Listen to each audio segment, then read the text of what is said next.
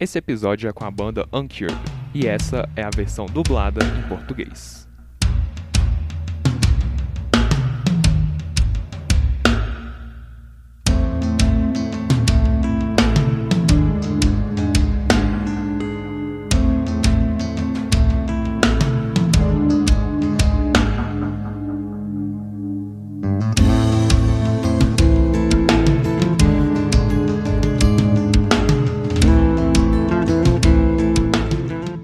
Galera, eu sou o Zack. E eu sou o Rex. A gente é da banda Uncured. E a gente acabou de participar do volume 11. Fala galera, bem-vindos a mais um episódio do Volume 11. E hoje eu estou aqui com os fundadores da banda Uncured, os irmãos Rex Cox e Zach Cox. A banda foi fundada em 2016 e eles já estão fazendo turnês ao redor do mundo, junto com bandas como Lacuna Coil, Slipknot e Children of Bodom. Enfim, vocês conseguiram de uma forma relativamente rápida ter um som característico seus. E também foram muito bem reconhecidos não só pelo público, mas também pelos críticos. Então, uma das minhas maiores curiosidades é não só como vocês chegaram lá, mas como vocês lidam com isso tendo chegado nesse patamar com tanta velocidade? Dá pra acreditar que tá acontecendo? Três anos e meio atrás, a gente não sabia como nada iria acontecer mesmo. A gente só escrevia músicas porque achávamos divertido, legal. E aí, conseguimos nossa primeira turnê. Estávamos todos empolgados para isso. E uma coisa levou a outra. A gente não parou para pensar, eu acho, Tipo, o que estava acontecendo, a gente estava apenas aproveitando enquanto acontecia. E, sabe, três anos e meio depois, ainda é bastante empolgante e a gente ama fazer shows mais do que qualquer outra coisa. Ah, isso é bem legal. Então, para as pessoas que não te conhecem, já que Sepultura é bem famoso e nosso público é aqui do Brasil, eu diria que vocês têm um som meio Sepultura, só que com uma parte técnica também, tipo uma vibe meio Dream Theater. Então, para quem nunca ouviu o som de vocês, como que vocês descreveriam? Pelo que eu consegui analisar, seria tipo um metal mais técnico, mas também com alguns elementos mais tribais, com guturais e uma coisa meio danças de rituais. Certo. Essa é uma boa forma de pensar. Nós gostamos de nos chamar apenas de uma banda metal reta, mas também estamos adicionando vocais limpos que o Rex faz. Nós temos vários breakdowns grandes e riffs pesados, porque são nossas coisas favoritas de ouvir e tocar. Mas também temos vários solos de guitarras com mais técnica, porque nós levamos tempo para trabalhar em novos solos, especialmente para tocar no palco. Assim como. Quer falar sobre algumas das partes limpas? Sim, então eu acho que uma das principais coisas que fazemos, que outras bandas de metal, uh, bem, várias bandas de metal fazem, mas várias bandas de metal também não fazem aquelas partes limpas onde deixamos para apenas guitarras limpas, solos limpos, ocasionalmente um solo de baixo. É um momento legal ao vivo, mas também só legal na gravação, porque dessa maneira a música se abre mais e respira. E quando as paradas mais pesadas voltam, é mais pesado, sabe?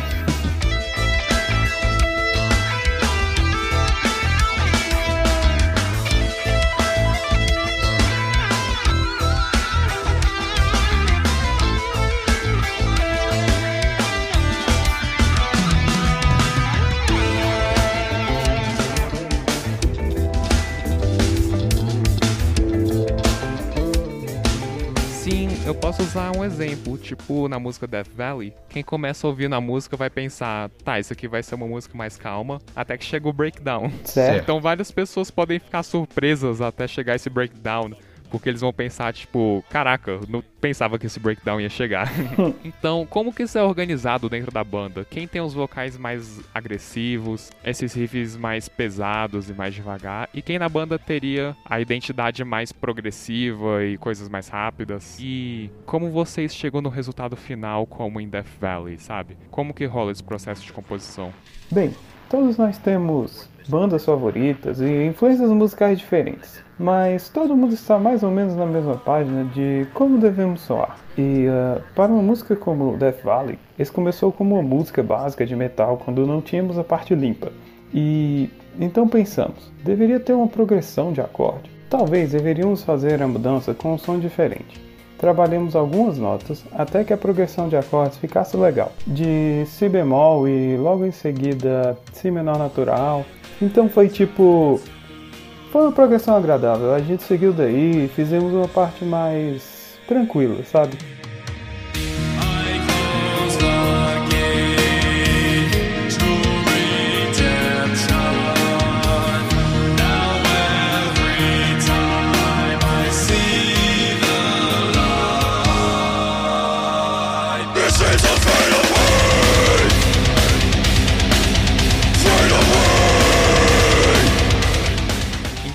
Pelo que eu percebi, vocês entendem o que está acontecendo nas músicas e esse sentimento, ele vem durante uma jam, por exemplo, tipo, vamos tocar um pouco junto por enquanto e de repente a gente vem com ideias para fazer uma música completa, ou como vocês começam com uma ideia? Tipo, você tem uma linha melódica na cabeça, ou como que acontece? Certo, então, nenhuma de nossas músicas vieram da gente fazendo uma jam juntos numa sala. Nós trabalhamos individualmente com um amplificador de treino ou algo do tipo criar alguns riffs. E na verdade não tocamos nada junto até que esteja bem mapeado. Ah, é mesmo? Sim, então não tentar ir descobrindo as coisas na hora, porque é aí que você tende a cortar caminhos e simplesmente tentar achar algo fácil. Sim, você acaba tocando muito a mesma coisa se você estiver tocando junto com a bateria. Em geral, acaba tocando muito jug se você estiver improvisando. Isso é bem interessante, na verdade, porque várias bandas fazem o contrário. Eles fazem a jam e depois acham o som que eles querem tocar. Mas é interessante que vocês analisam a música antes, separam todos os detalhes, antes de tocarem todos juntos, que aí vocês têm uma ideia do que, que é. Vocês não vão a essa zona de conforto que eventualmente vira outra música que soa exatamente igual a sua banda já soa, né? Certo. Nós tentamos, na medida do possível, fazer todas as nossas músicas soarem bem distintas entre elas mesmo tendo nosso nosso som característico. Você consegue perceber que é a gente, eu, eu acho. Não tem duas músicas, ou até mesmo duas partes que se pareçam entre si. Talvez alguns links nos solos, mas além disso. O que é completamente natural, né? Porque vocês também vão ter riffs geniais, por exemplo. Eu não conheço alguém que ouviria metal, esse tipo mais breakdown, assim, mais chugging, e depois esperariam algo mais com groove, né? Bem interessante. Certo. E eu também tava imaginando, por exemplo, se a gente vai ver o álbum de 2019 de vocês, que vai ser engraçado para quem estiver ouvindo agora, mas se chama Epidemic, epidemia em português. Mas antes, eu tenho que perguntar, como foi a reação de vocês depois que vocês perceberam que em 2020 estava vindo uma epidemia. Depois de já terem lançado um álbum chamado Epidemia.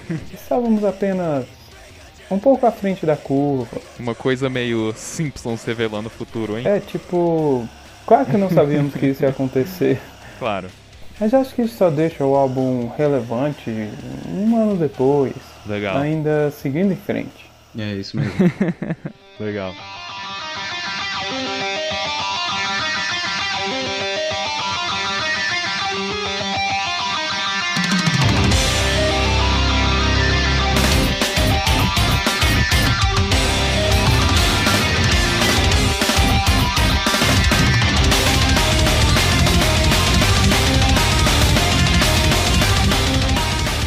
Então, por exemplo, vocês são músicos muito talentosos, tecnicamente.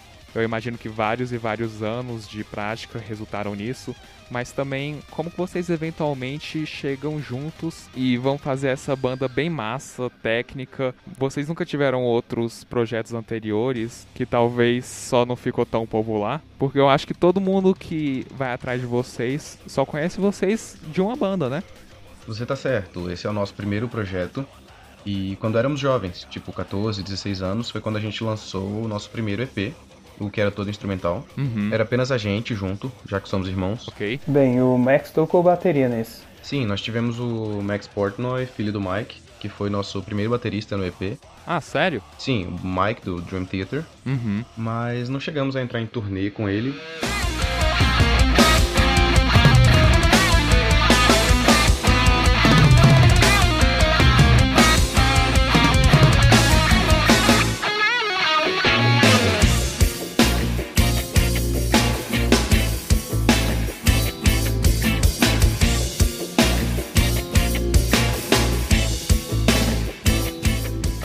Tinha um baterista de tempo integral, o Liam, Uhum. que se juntou a gente antes da nossa primeira turnê.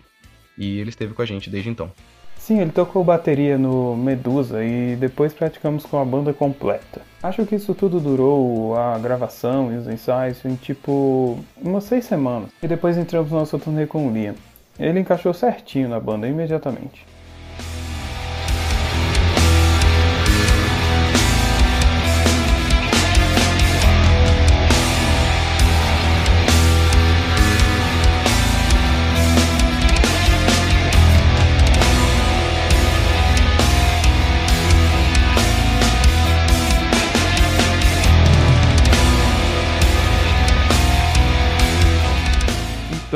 Vocês não tiveram nenhum interesse em fazer projetos antes disso? Tipo, quando foi aquele momento que vocês falaram, beleza, vamos nos chamar de Uncured e vamos começar esse projeto? Quando que foi isso? Assim, nunca tivemos projetos anteriores a esse porque éramos tão novos quando começamos. Nós também somos o tipo de pessoa que preferem focar em uma coisa e fazer isso ficar incrível, Uhum. ao invés de ter várias coisas não tão boas.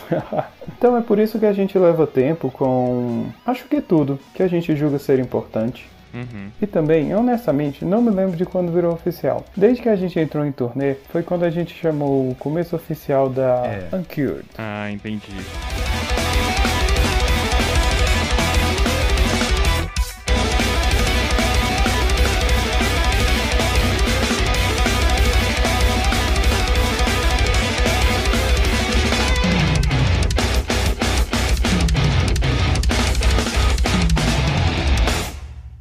Quais foram seus momentos favoritos? Porque vocês chegaram a tocar com tanta gente, né? É, alguns, tipo quando a gente tocou na Summer Breeze com o Jamie Jasta no palco principal na Alemanha, que foi quando a gente tocou pro maior número de pessoas. Então, agora é definitivamente um dos maiores destaques. Legal. Esse foi um dos melhores momentos. E sobre os shows normais, os que a gente fez na América do Sul foram disparados os meus favoritos. Sim, definitivamente. Disparados, foram os melhores. O que fez deles tão especial? Como foi nossa primeira vez na América do Sul e estávamos sendo apoiados diretamente pelo Lacuna Coil, Uhum. eu sinto como se várias pessoas já conheciam a gente, conheciam nossas músicas, vinham nos ver até mesmo antes dos shows. Isso é bem legal. Sim, a gente conseguiu perceber que todo mundo estava super empolgado para nos ver, ao invés das pessoas que talvez tenham ouvido falar da gente.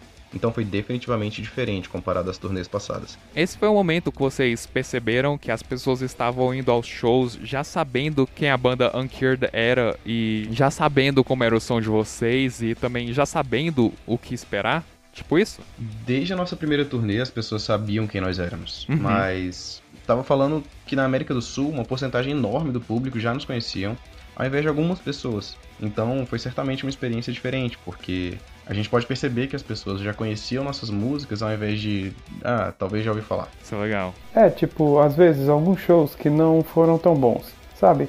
Você andava e eles celebravam, mas não era nada insano ou algo do tipo. No passado. Uhum. No passado, nós escrevemos uma faixa de abertura nova, começamos o set diferente agora. E quando entramos, durante esses sete shows, e instantaneamente a sala estava cheia de energia, então foi incrível. É mais fácil você se situar naquele ambiente, aquele ambiente de show. Tipo, agora meu mindset é que eu tô tocando nesse show enorme.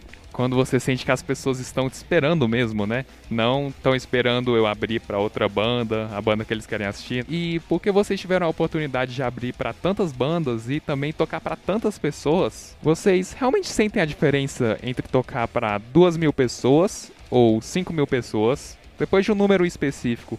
Faz diferença pra quem tá tocando lá em cima? Bem, nós sempre damos nosso melhor nos shows, aconteça o que acontecer, Claro. mas contanto que você não enxergue o chão e é tipo um local vazio, Ah, contanto ok. que tenha gente lá, Uhum. nós sempre nos divertimos tocando e nós sempre entregamos.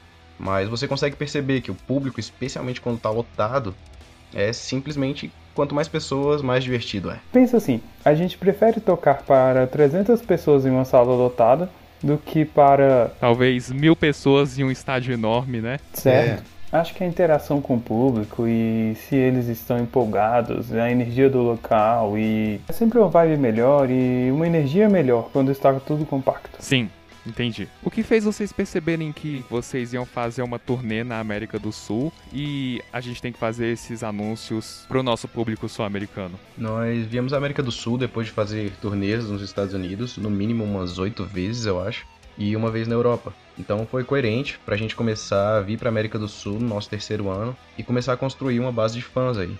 A gente fez o cover de Roots Bloody Roots e quando postamos, dava pra ver no Instagram que boa parte do nosso público é da América do Sul. Entendi. Então fizemos o cover de Roots porque sabíamos que a gente ia tocar lá.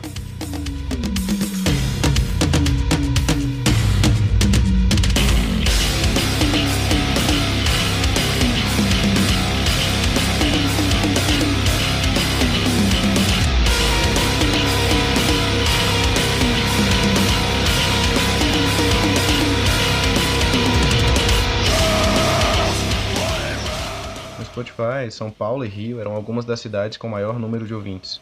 E também, sempre que a gente impulsiona uma publicação no Instagram de um vídeo com solo, a gente impulsiona para lugares como o Brasil e o México.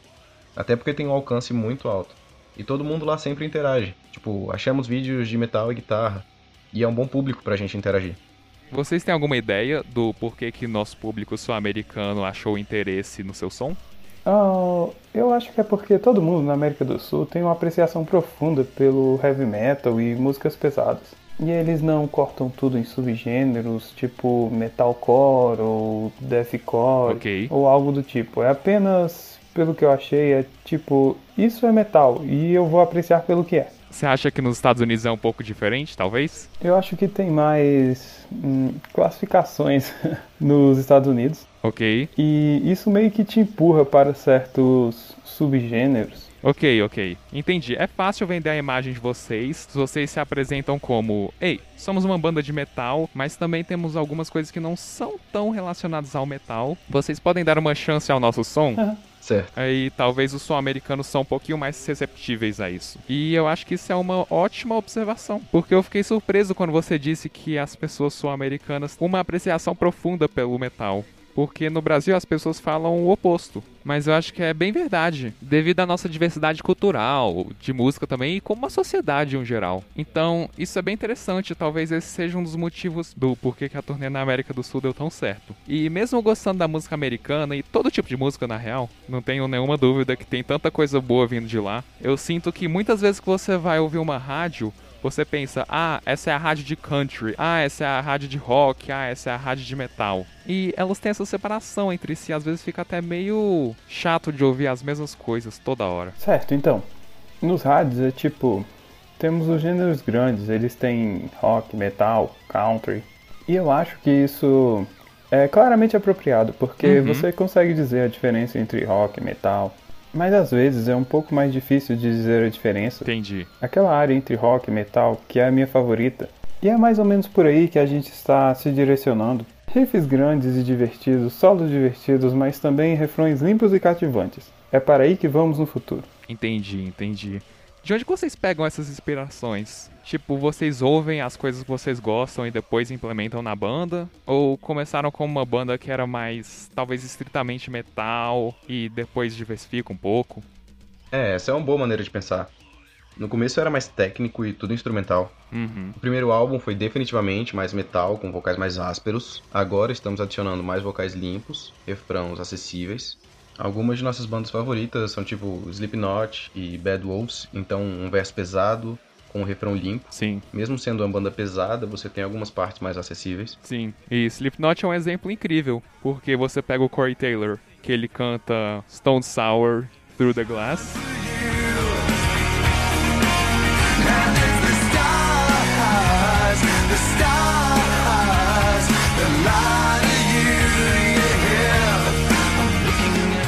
People Equals Shit ao mesmo tempo, É. com Slipknot.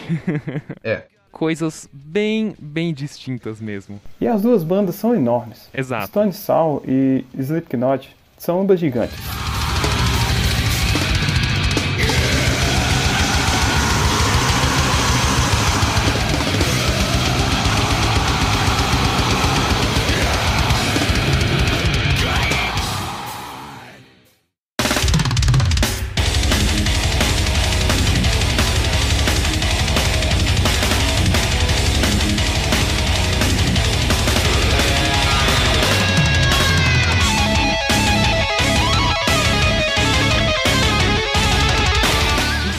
Vocês estão fazendo covers agora, depois de terem uma carreira consolidada com músicas autorais. Geralmente as bandas fazem o oposto. Elas começam com covers para eventualmente ver se as músicas deles conseguem qualquer tipo de sucesso. De quem foi a ideia de, de certa forma, voltar ao começo? A nossa gravadora queria que a gente fizesse alguns covers. Depois de termos Epidemic no Spotify, todos nós achamos que seria uma boa ideia em trazer algumas pessoas para o Spotify e ter outra maneira para as pessoas nos encontrarem. Ah, ok. Certamente funcionou. Legal. Foi bastante divertido fazer os covers, porque as músicas já estão escritas, mas a gente pode adicionar nossos próprios solos e nossas guias. E você não precisa escrever nenhuma letra. já está tudo lá. Sim. E a gente apenas tenta melhorar ou fazer soar mais como a gente.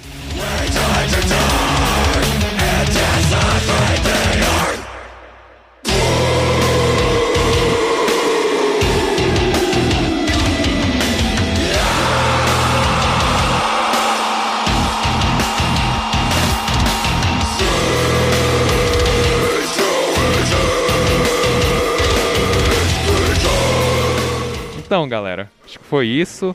E para quem estiver ouvindo, o que, é que vocês gostariam de falar? Talvez falar um pouco sobre os projetos futuros, considerações finais que vocês gostariam de falar sobre a banda e carreira pessoal também. Eu diria, por favor, ouçam a gente no Spotify, achem a gente nas redes sociais. Se vocês nos mandarem mensagens ou nos mencionarem algo, a gente vai ver. Uh! É mesmo, né? Pra qualquer pessoa que esteja pensando que eles estão mentindo, tipo, vou mandar alguma mensagem para eles e eles não vão nem responder, eles nem me conheciam. E eu ofereci para eles para participar do podcast e eles falaram: "Ah, por que não?" e aqui estamos nós. É isso mesmo. Então, é isso aí. e, gente, eu realmente agradeço muito porque é muito gratificante em pleno século XXI você conseguir entrar em contato diretamente com as pessoas que você admira o som. Então, muito obrigado por isso. Obrigado você. Claro, sem problemas. Ficamos felizes em fazer.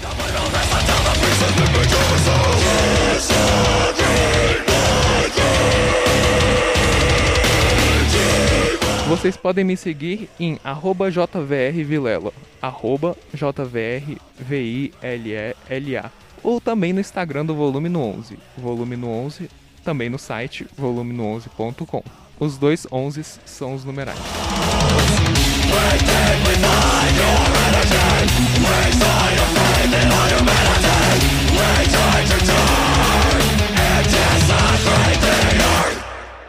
Esse episódio foi editado por mim, João Vitor Vilela, e até a próxima.